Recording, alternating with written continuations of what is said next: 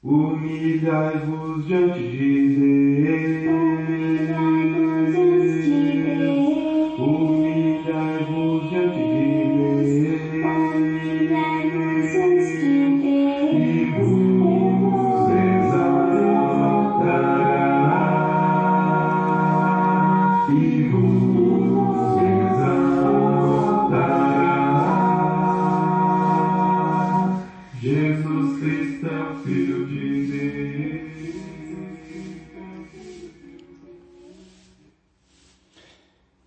Olá, irmãos e amigos, estamos juntos mais uma vez para o nosso café com Deus.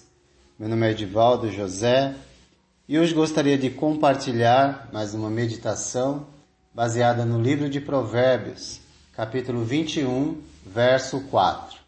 Assim diz a palavra do Senhor. A vida de pecado dos ímpios se vê no olhar orgulhoso e no coração arrogante. No verso 4, nós vemos que a arrogância e o orgulho são marcas do ímpio, de um coração voltado para o mal. Mas o que caracteriza o ímpio que o leva a usar seus olhos com orgulho e seu coração com arrogância? Será que essa atitude está diante, ou melhor, distante de pessoas religiosas? Se buscarmos compreender o que é impiedade, vamos descobrir que impiedade é falta de piedade. Ou seja, falta de temor e respeito por Deus, caracterizado muitas vezes pela falta de respeito ao próximo, pois o arrogante trata com desprezo aquele que ele julga inferior a ele. Normalmente, quem tem o olhar altivo se sente superior aos outros e por isso começa a tratar as pessoas com diferença, revelando um coração cheio de arrogância. Com isso, acaba esquecendo que Deus resiste ao soberbo, mas concede graça aos humildes. Deus não apenas ensinou sobre humildade, como viveu em humildade, através do Filho. Olhos altivos é um dos pecados que o Senhor detesta, conforme nós podemos ver em Provérbios 6,17.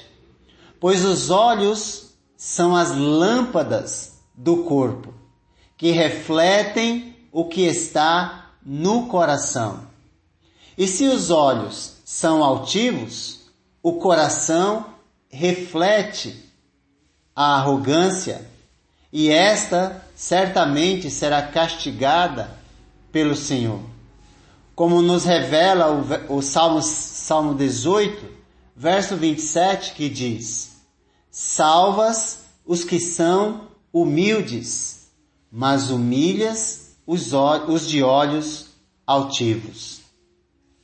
Então não se engane, tratar as pessoas com diferença, tratar as pessoas com arrogância, levará esse indivíduo ao mesmo resultado de uma pessoa que comete assassinato, que conta mentiras, que vive na prática do adultério, etc.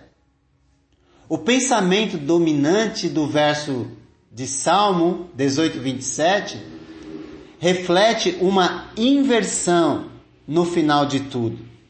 A lâmpada do ímpio se apagará, enquanto a do justo florescerá perante Deus. O justo que vive na prática da humildade, tratando os outros com respeito por serem seres criados à imagem e semelhança de Deus. Por isso, Paulo ele vai dizer na primeira carta a Timóteo essa palavra: se alguém ensina falsas doutrinas e não concorda com a sã doutrina de nosso Senhor Jesus Cristo e com o ensino que é segundo a piedade. Se alguém não concorda com o ensino que é segundo a piedade, piedade aqui é temor e respeito por Deus ou prática da religião correta, daquilo que se aprende. Então, quem não vive segundo o ensino da piedade é orgulhoso e nada entende.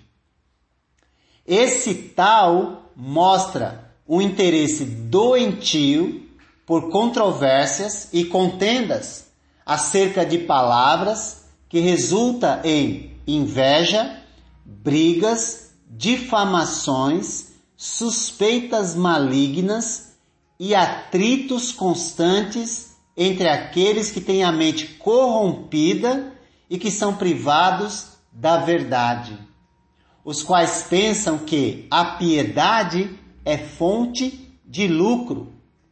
De fato, a piedade com contentamento é grande fonte de lucro, pois nada trouxemos para esse mundo e dele nada podemos levar. 1 Timóteo 6, do 3 ao 6. Certamente o ímpio é o oposto do piedoso. O ímpio se revela com arrogância, enquanto o piedoso se revela pela humildade, seguindo os passos de Jesus. O ímpio ama discussões enquanto o piedoso ama a paz. É um pacificador e não alguém que vive promovendo discórdia entre as pessoas, que é o que o orgulhoso e o arrogante vive fazendo. O ímpio revela sua mente corrompida pelas palavras difamatórias que usa enquanto o piedoso prefere o silêncio, mesmo quando prejudicado, a falar algo que venha a desonrar a Deus. Deste modo, quando Paulo diz que grande fonte de lucro é a piedade com contentamento, isso reflete a atitude, uma atitude de humildade, que reconhece que nada trouxe para esse mundo e dele nada pode levar. Portanto, a vida de pecado dos ímpios se vê no olhar orgulhoso e no coração arrogante. Lembre-se sempre do que disse Jesus os olhos são a lâmpada do corpo. Quando seus olhos forem bons, igualmente todo o seu corpo será cheio de luz. Mas quando forem maus, igualmente o seu corpo estará cheio de trevas. Portanto, cuidado para que a luz que está em seu interior não sejam trevas, por meio do orgulho e da arrogância. Olhos bons, ao invés de altivos, permitem que a luz de Deus entre em sua vida e produza a humildade de Jesus. Que Deus te abençoe.